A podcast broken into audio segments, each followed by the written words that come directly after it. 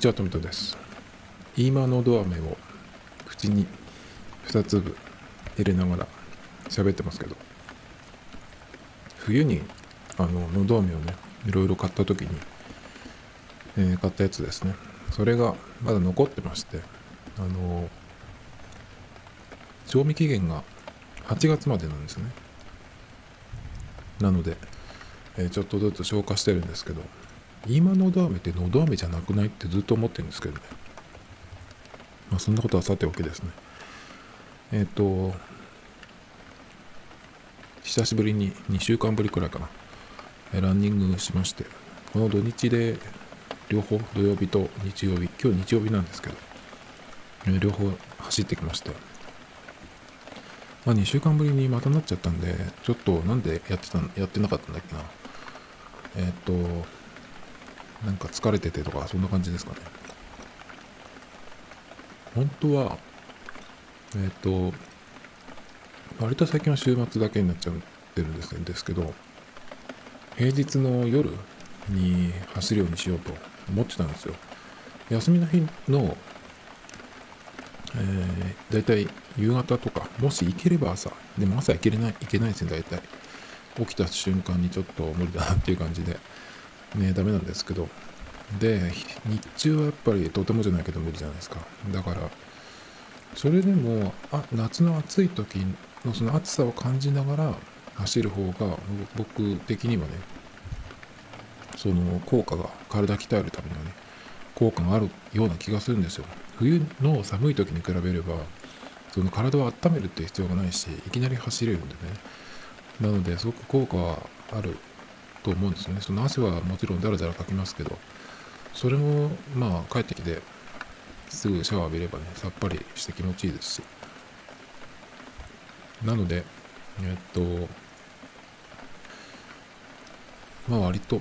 日が沈む前、夕方くらいですかね、に走り始めるんですけど、でもやっぱ暑くて、で途中にどっかその公園とかを見つけてそこでねちょっとうがいしたりあの水で首とかね腕とか濡らすんですけど今こんなに暑いのであの水道から出てくる水がちょっとなんかぬるいっていうかちょっと熱いぐらい。熱いっていうのは変だけどこれお湯じゃないぐらいの温度の水が出てくるんですよ。体感がそう感じるのか本当にそういう、なんていうのかな、お湯みたいな温度の水が出てるのかわかんないんですけど、すごいね、なんか水を求めてきたのに、なんか全然その、何も回復しないというかね、そういう感じで、今日も2箇所行ったんです、途中で。最初に寄った公園がもう結構ちょっとしんどいなっていう時で寄ったんですけど、そこでやっとたどり着いたっていう感じだったんですけど、たどり着いて、えー、水道水見つけて蛇口ひねったらそのあったかい水でこうがっかりしまして。でしょうがないんでまた走り始めてもう一個ねその終わりに近いところでえっ、ー、ともう一個別の公園があったんでそこに寄ったんですけどそこもやっぱぬるくてね。家に帰ってきてシャワーを浴びた時のその最初の水なんかよっぽど冷たくていやなんかね水を触ってもその全然冷たくないと疲れが取れないですね。っていうのを学びました。でもまあ2週間ぶりになっちゃったんですけど結構走れたしまあそういう意味では本当はねもうちょっと短いスパンで走っていきたいんですけど。だから夜走るっていうのをちょっとやろうかなと思ってるんですけど。まあじゃあどのどのタイミングで走るかっていう。帰ってきてすぐっていうものっていうのなんでちょっと、えー、帰ってきて軽く食べてそれから2時間とかしてからえー、走るかなとか思ったんですけどね。ちょっとそれがまだできてなくて。ちょっとその夜走るっていうのをできるようにするともう少しその走る頻度をね増やせるんですね。だけどこれから寒くなっていくと夜だとちょっと厳しいんですよ。やっぱ寒い。体が冷えてる時に行ってもあんまりその寒いだけだったりとかするんで去年の冬とかはそれまではずっと冬でも夜走ってたんですけど走る時はね。だけどまあ休みの日とか朝とか午前中に行くようにすることでその方が結局日が出てるうちに走る方が寒さ対策になるのでそういうふうにしたんですけど。まあだから今ちょっと夜走るっていう習慣をつけたとしてもねまたこれから冬は、えー、ランニングの頻度を増やすにはね、まあ朝走るしかないのかなとかちょっと思ってますけど朝なかなか起きれるんでねちょっと厳しいんですけど。えー、っと今日はですねこの間あのー、このコロナの状況で、えー、セックスはどうしたらいいみたいなね話をしてどこだっけ BBC ニュースに載ってたんですよ。あの向き合わない格好体位ででしかもマスクをしてやりなさいみたいなねバカな記事が出てたんですけど同じ BBC のところにまた似たような記事が出てです出ててですねこれが3月30日のやつなんでちょっと古いんですけど解説セックスと新型コロナウイルス知っておくべきことっていうところで、えー、まあなんかねこれは、えー、医療医療の専門家にこういうのぶつけてみたっていうことでいろいろね、えー、してもやっても安全なのかとか新しい相手とするのはどうなのかっていうねいろいろ出てるんですけどなんでそんなこと聞くのかな好きにすりゃいいじゃんっていう感じがするんだけどね。だってさ、仮にそれで感染したとしてもさ、もう分かってるわけじゃん、相手は。で、まあお互い元気ならさ、ただの風邪でしょ？だからしばらく一緒に住むなりしてさ、で、いいんじゃないって気がするんだけど。でね、バカバカしい質問結構出てて、質問内容をね、こうバッとちょっと、えー読んでいくと新型コロナウイルスの流行中セックスをしても安全安全っていうのとか新しい相手とセックスするのはどうかと。それから、えー、最近知り合った人とキスしてその後その人が新型ウイルスの症状を発症しました。どうすればいい？どうすればいいって言われてもね自分が何ともなければそれでいいんじゃないっていう気がするんだけど。こういうのでさ、まあ、これ3月31日3月30日の記事なんでちょっと古いっていうかなんですけどこれをこういうなんかどうしたらいいかってその自分の近くの人がっていうかまあセックスした人が、ー、感染者になった場合どうしたらいいかって言ってるんだけど今だったらさ海外どうかは知らないけど日本でいちいちさそういう風になったからっつって自分が大丈夫かなと思って検査なんかしに行ったもんしに行った日にはさで、陽性ですって言われて、で、自覚症状全然ないって、そうしたらさ、ただ単に自由が奪われるだけじゃんね。絶対に行かない方がいいと思うんだけど。そうするとさ、あの、感染してるっていうのを知っていて、どうのこうのとかさ、感染の疑いがあるのにとかっていうふうな、なんかこう、イチャモンつけてくるやつがいると思うんだけど、そんなのも全部無視で、感染したらやばいのか自分はっていうのは分かってるわけじゃん。例えばその基礎疾患がある人は危ないよとかさ、高齢者だとその重症化しやすいとかね、散々言ってるわけなんで。なので、それに当てはまらなければさ、別にただの風邪で終わるわけだからさ、熱が出たら、バファリンでも飲んでさ、寝ときゃいいんで。普段からね、やっぱ体鍛えとけば、どうってことないっていうか、無症状で大丈夫な人がほとんどなんでね元気な人とか鍛えてる人はね無視でいいんじゃないかなと思いますけどとその質問の中に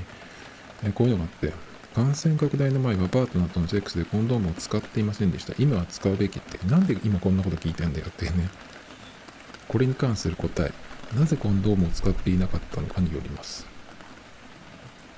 2人とも性感染症の検査を受けていたとか、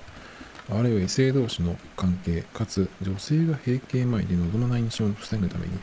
他の避妊方法を使っているという場合は今後コンドームを使わなくても問題ありません。なんかすごい個人的なっていう感じそれ以前でもそれ以外の問題もあるじゃんね。使ってないんだって。知らないよって言われそうですけどね。他人の性器に触れたら新型ウイルスに感染しますかって。いやなんかさそういうこともあると思ってやらない？そういう時って。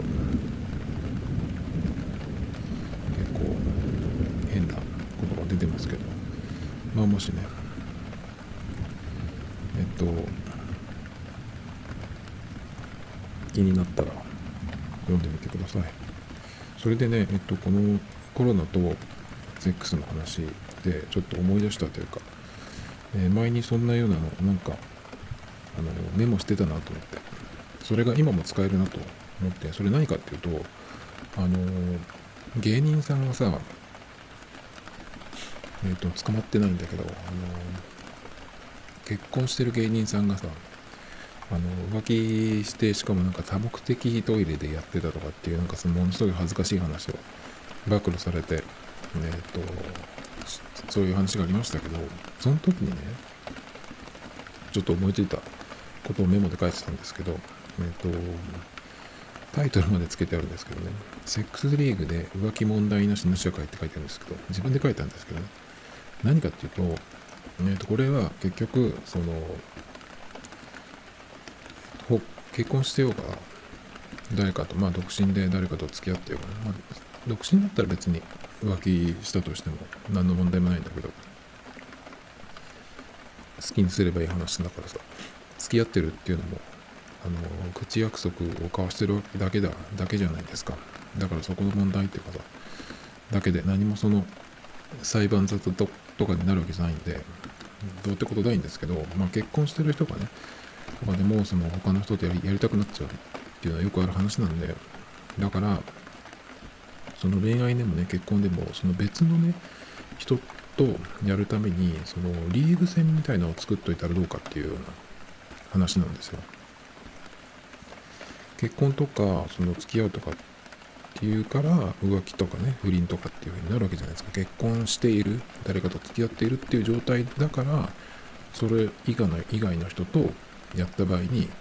浮気とか不倫っていうことになるわけなんだけどそうじゃなくて男性何人とか女性何人とかで、えっと、登録するんですね何人か何人ぐらいがいいのかなちょっとわかんないんだけどちゃんとそのあの身元を明かして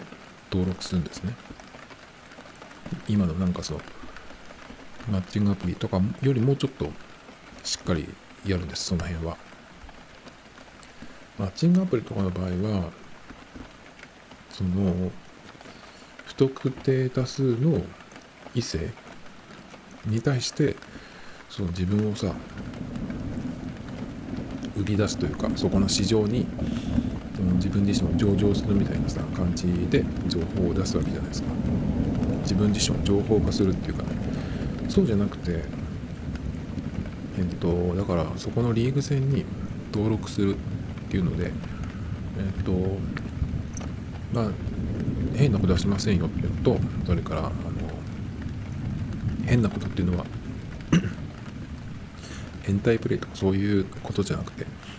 その何て言うのかな、うん、犯罪とか薬物とかね。そういうことはしませんよっていうその何かあった時にちゃんと連絡がつくように殺に出せるようにね警察に出せるようにっていうなんかそういうことでねあのちゃんとその身元を明かすことで私は大丈夫ですよっていうためのことなんですけどまずだからその身元を明かして誰かっていうのを登録します、自分自身を。団長、それぞれね、そのこのリーグ戦に、セックスリーグとしましょう、名前を。セックスチャンピオンズリーグ、チャンピオンズリーグがまた後で出てで出てくるんですけど、で、成人の男女が、えー、それぞれ同じ数ですね。何人にしようかな ?10 人ずつにしようかな。男女10人ずつ。で、えっ、ー、と、もちろん、男性は女性と、女性は男性とということで、総当たりで、えーと、当たっていきます。週に1回ぐらいのペースね。1試合、週に1試合。まあ、J リーグとかと同じですね。野球のプロ野球だと毎日になっちゃうんですけど、ちょっとそれだと大変だと思うので、週末とかね、あとまあ平日休みの人の場合は、どっか作ってもらって、この曜日にね、やりますっていうのを。で、えっ、ー、と、総あたりですね。えー、とだから、例えば僕が、そこのリーグ戦に登録したとしますね。そうすると男性が他に9人いるんですけども、他の男性のことはまあ別に気にしなくていいです。で、えー、10人女性がね、えー、と試合をやる女性が10人います。で、総当たりなんで、10試合、週に1回なんで10週やっていきますね。で、リーグ戦なんだけど、ホームランダウェイって作ってもいいのかな？どうかなと思って。基本的にそういう時って、まあ、あの、場所とかはさ、男性が、えー、なんていうの、その、用意するというか、だと思うんだけど、女性がこういうとこがいいっていうのがあればそっちでやってもいいと思うんだけど、まあでもこれはあまり、そうね、基本的にやっぱり女性が決めるもんだから、男性はこう、エスコートというかしてお金出す？だと思うんだけど、まあだからホームアンダウェイはなしでいいのかな。もし、ね、一回や一試合やってみて、どっちかがちょっとこの人とはダメだったっていう風になった場合、特に女性がさ、ちょっとこの人はあんまり良くなかったなっていう場合に、そのホームアンダーウェイで2試合目ってやるのはちょっときついじゃないですか。なので、うん、まあ、ホームアンダーウェイはなしで、基本的に1試合で総当たり。で、もう一回やりたいなとか、この人とね、良かったっていう場合は、その人に投票することができるっていうようなシステムになってます。あのー、星をつけるみたいな感じでね。で、シーズン終わりに、そのリーグ戦の中で一番良かった人を改めて決めます。だからその、自分男1人が女性10人とやるじゃないですか。で、良かった人に星をつける。これでもね、星の数ね、持ってる星の数を全員につけるってのじゃなくて、全員につけるだとさ、例えば、なんかお店のアンケートとかでさ、ここのお店どうでしたかとかって言って、その5段階でつけるとかっていう場合に、全部5とかってパパパってつけるじゃないですか。特に不満がなければさ。なんかそういう感じだとちょっとあんまり、その、本当に良かったのがわかんないんで、持ってる星の数を3つぐらいにするかな、1人。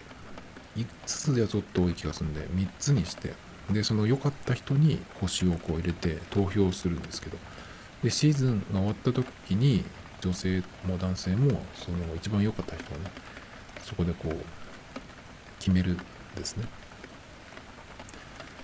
で、それで、その、まず星をつけた相手が、自分がつけた相手？で、相手も自分に対してその星をつけて、くれたら、まあ、それではあのもう一回できるっていうことになります。普通はその総当たり戦なので、えーと、10人とやってそれで終わりなんですけど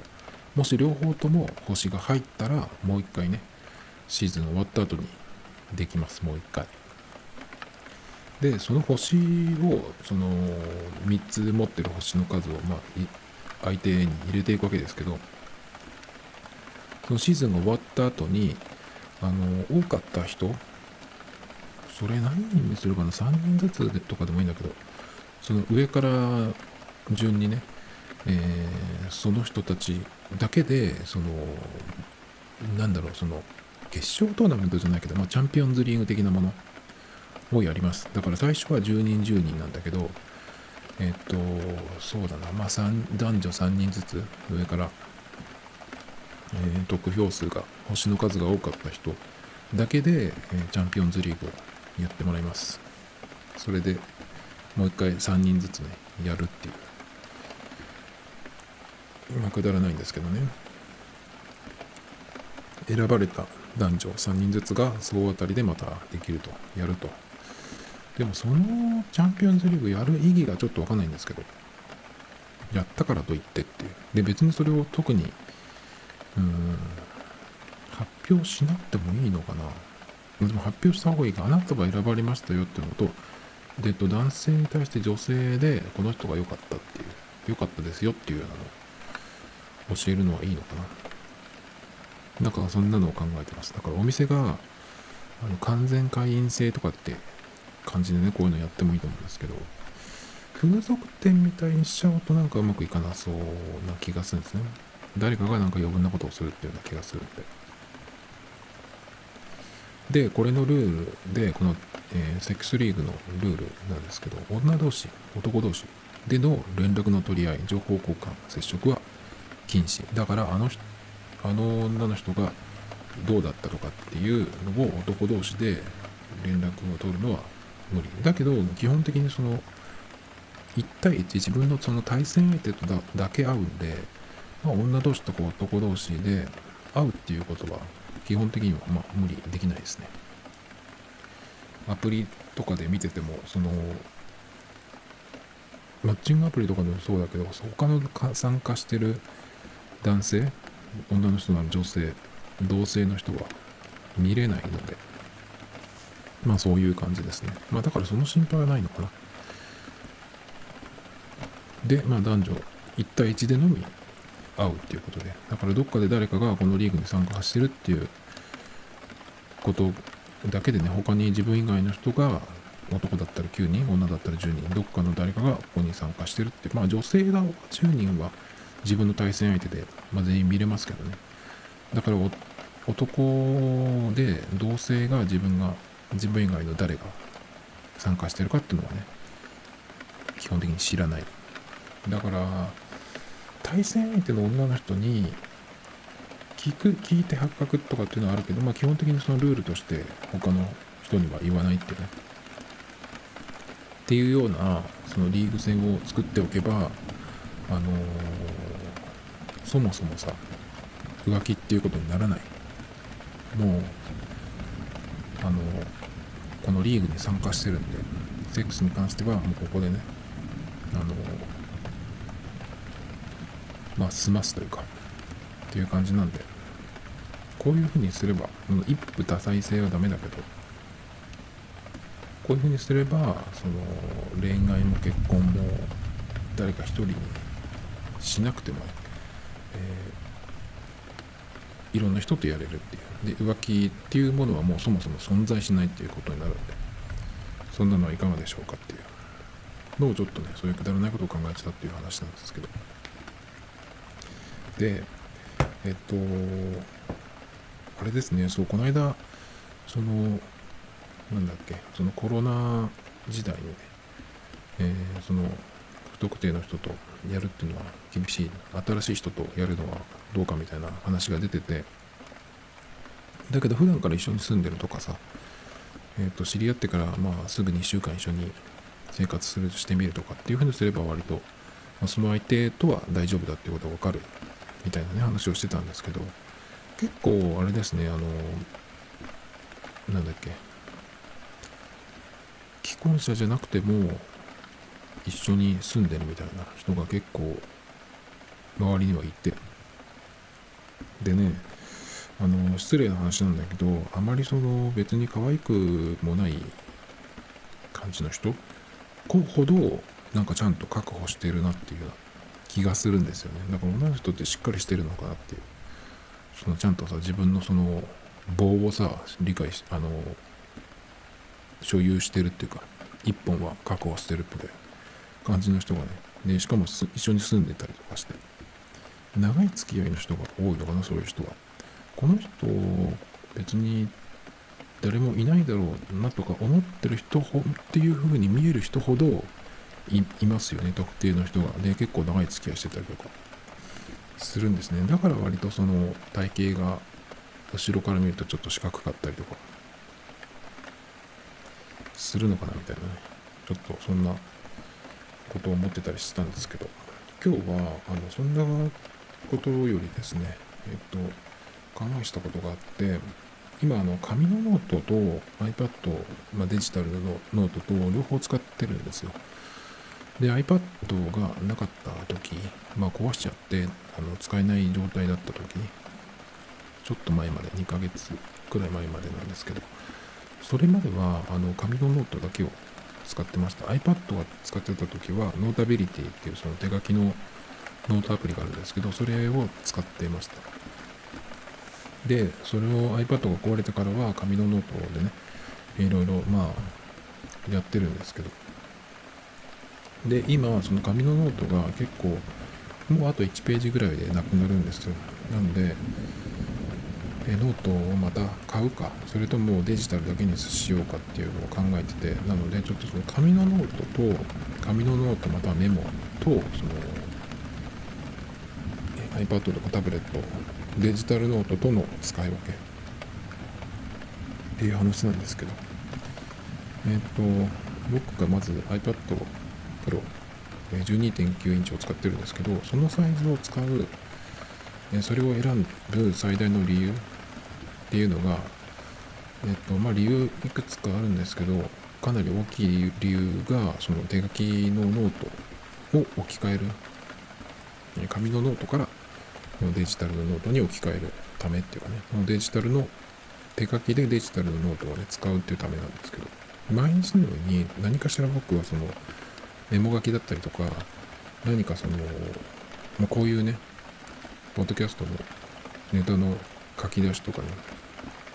何でもいいんですけど買い物でも何でもそうなんだけどパッと思いついたことをとりあえずその1枚の紙にバッと書き出していくっていうのがまあ癖みたいな感じなんですけどよくやるんですね。なのでその書くものっていうのはいつも欲しいんですよ。なのでなんかその勉強とかっていうことじゃなくてもその個人のノートっていうのが必要なんですね僕にとっては。でその日やることだったりとかなんかそのプラン何でもいいですかプラン例えばどっかで車に出かけで出かけるという時にえー、僕だったらそのカーシェアリングを使ってるんで、じゃあまずどこに行くかっていうのと、どこから、どこの、えー、ステーションからで車を借りるのか、どこからスタートするのか。それとか、えっ、ー、と、まあ、どこを通って、えー、どこへ行くかとかね。で、どういうルートで、えー、どこに行って帰りはどこから行くかみたいなそのルートを書いとかそういうプランをね書いたりとかまあ買い物の計画でもそうですけど。あとは何かしらのそのアイデアとかね。何でもいいんですけどまずはその書き出すなんか整理するっていうね。そのメモ書き系としてノートを使うんですけど。でノートの使い方ってノートを使う人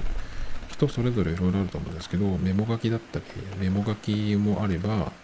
その今僕が言ったみたいな、ね、メモ書き書き出し系なんかを整理するとかっていうのもあるしまとめてその勉強的なやつは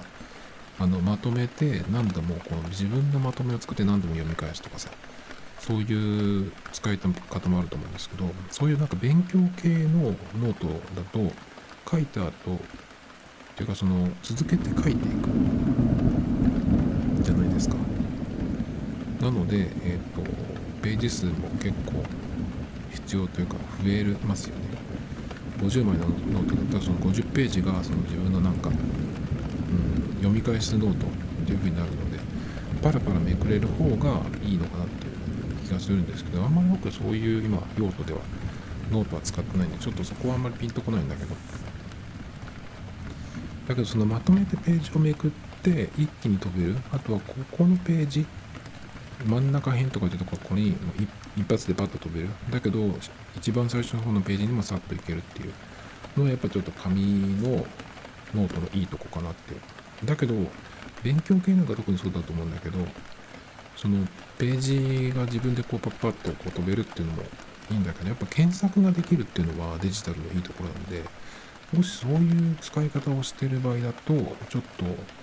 その紙のノートの使い勝手の良さっていうのも欲しいけど、やっぱ検索ってちょっと重要だと思うんで、最近はその手で書いたやつも、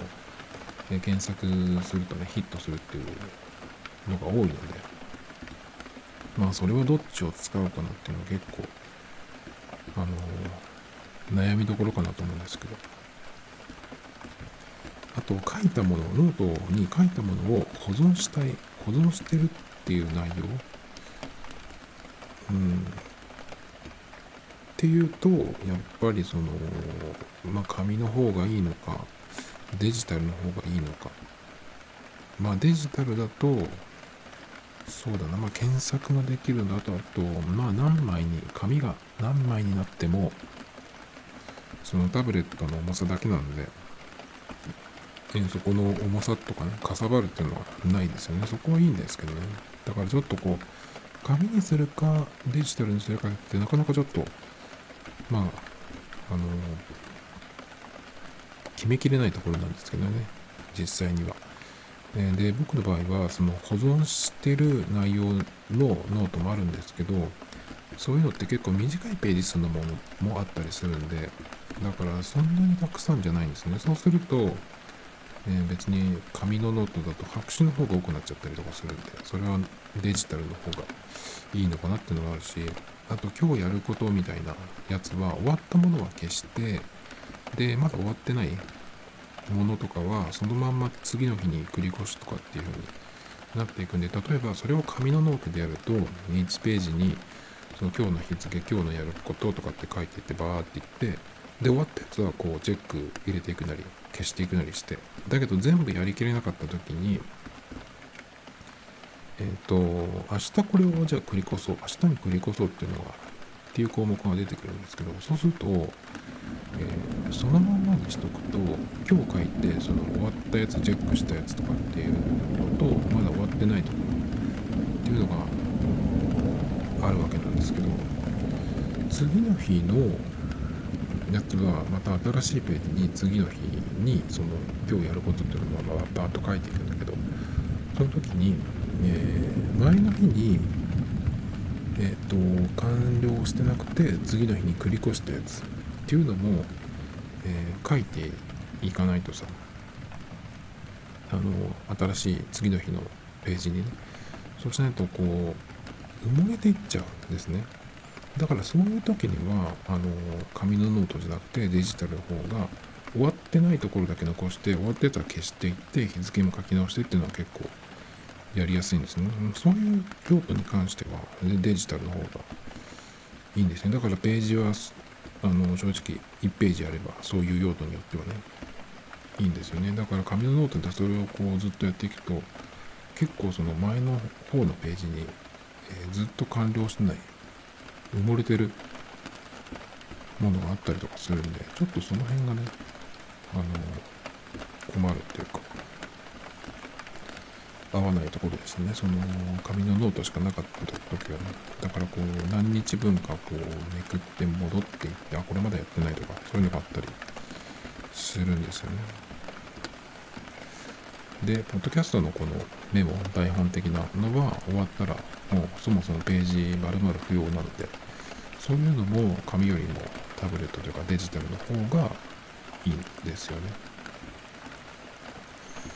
で、だけどタブレットの場合っていうのは、そこに全部書いていってもいいんだけど、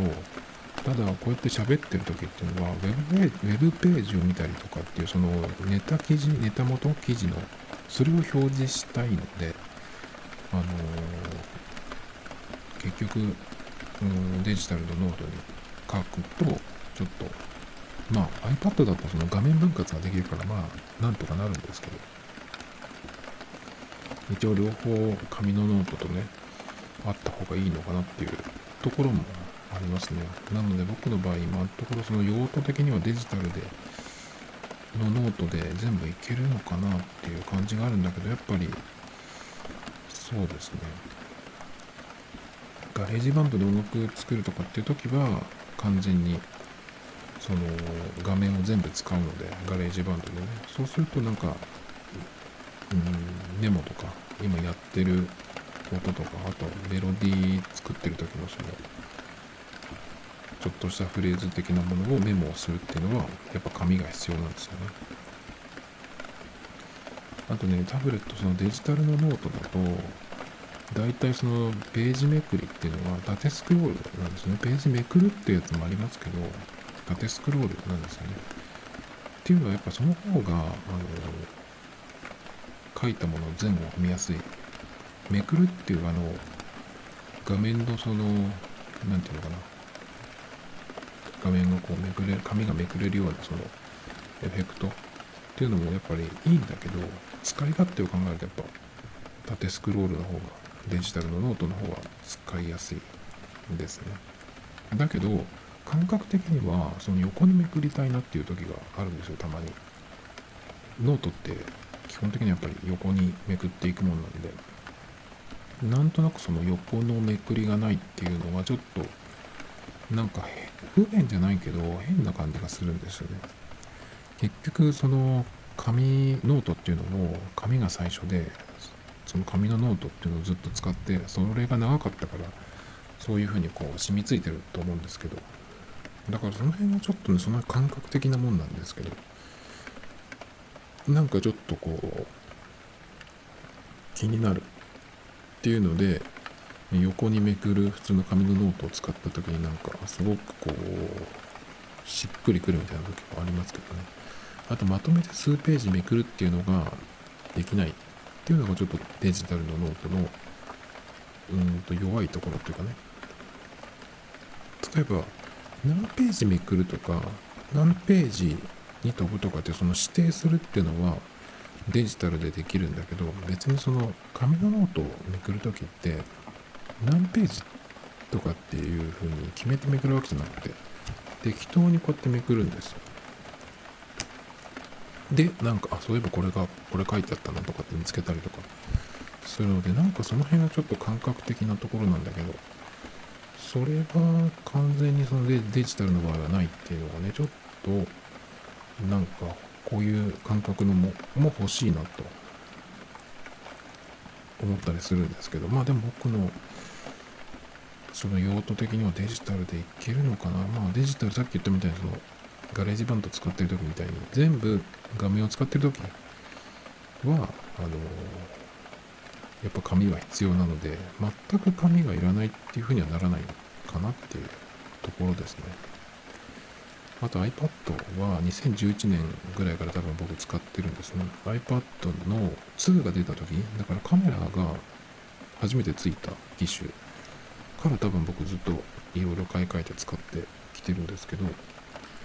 だけど結局その時っていうのもそのなんだっけ Apple Pencil はまだなかったけどスタイラスペンスーペンとかよく使ってましたけどああいうやつで、えーと、書いたりっていうのをしてきましたけどやっぱりその Apple Pencil が出てからの方がその Apple Pencil 以降の方がやっぱ圧倒的にそのあとやっぱ12.9インチっていうサイズが出てからですね。の方が圧倒的にその手書きノートデジタルノートっていうのを使うようになりましたね。やっぱ全然違うので。ペンとそれから大きさね。12.9インチっていうのは B5 ノートよりちょっと大きいくらいなんですよ。A4 まではいかないけど A4 サイズとかってよく言うんですけど A4 と重ねるとちょっと小さいんですね。だからまあ B5 ノートぐらい普通のだからキャンパスノートとかああいうやつが、えしっかり書けるぐらいのサイズなのでやっぱりそのノート感っていうのは結構強いんですけど。だからその Apple Pencil と12.9インチが揃ったところからやっぱりその手書きノートデジタルノートっていうものをかなり使うようになりましたね。だからその iPad 自体はかなり使ってきてるんだけど長く。結局その完全にっていうかその移行できるようになった。デジタルノートをデジタルに移行できるようになったっていうのはここ3年ぐらいなんですね。ここ23年。だからまあまだそういうのをちょっと考え始めてやり始めてそんなに時間は経ってないんですけど。あとは何かあったかな。違い的な。あとはねそのものによってそのノートアプリを分けようかなっていうふうに考えたことがあったんですけどノートアプリの中でそのカテゴリー分けっていうのができるんで何冊もそのノートをアプリの中に持ってるような感じにできるんだけどだけどなんかそのアプリをその用途によって分けたいなって思う時もあるんですけど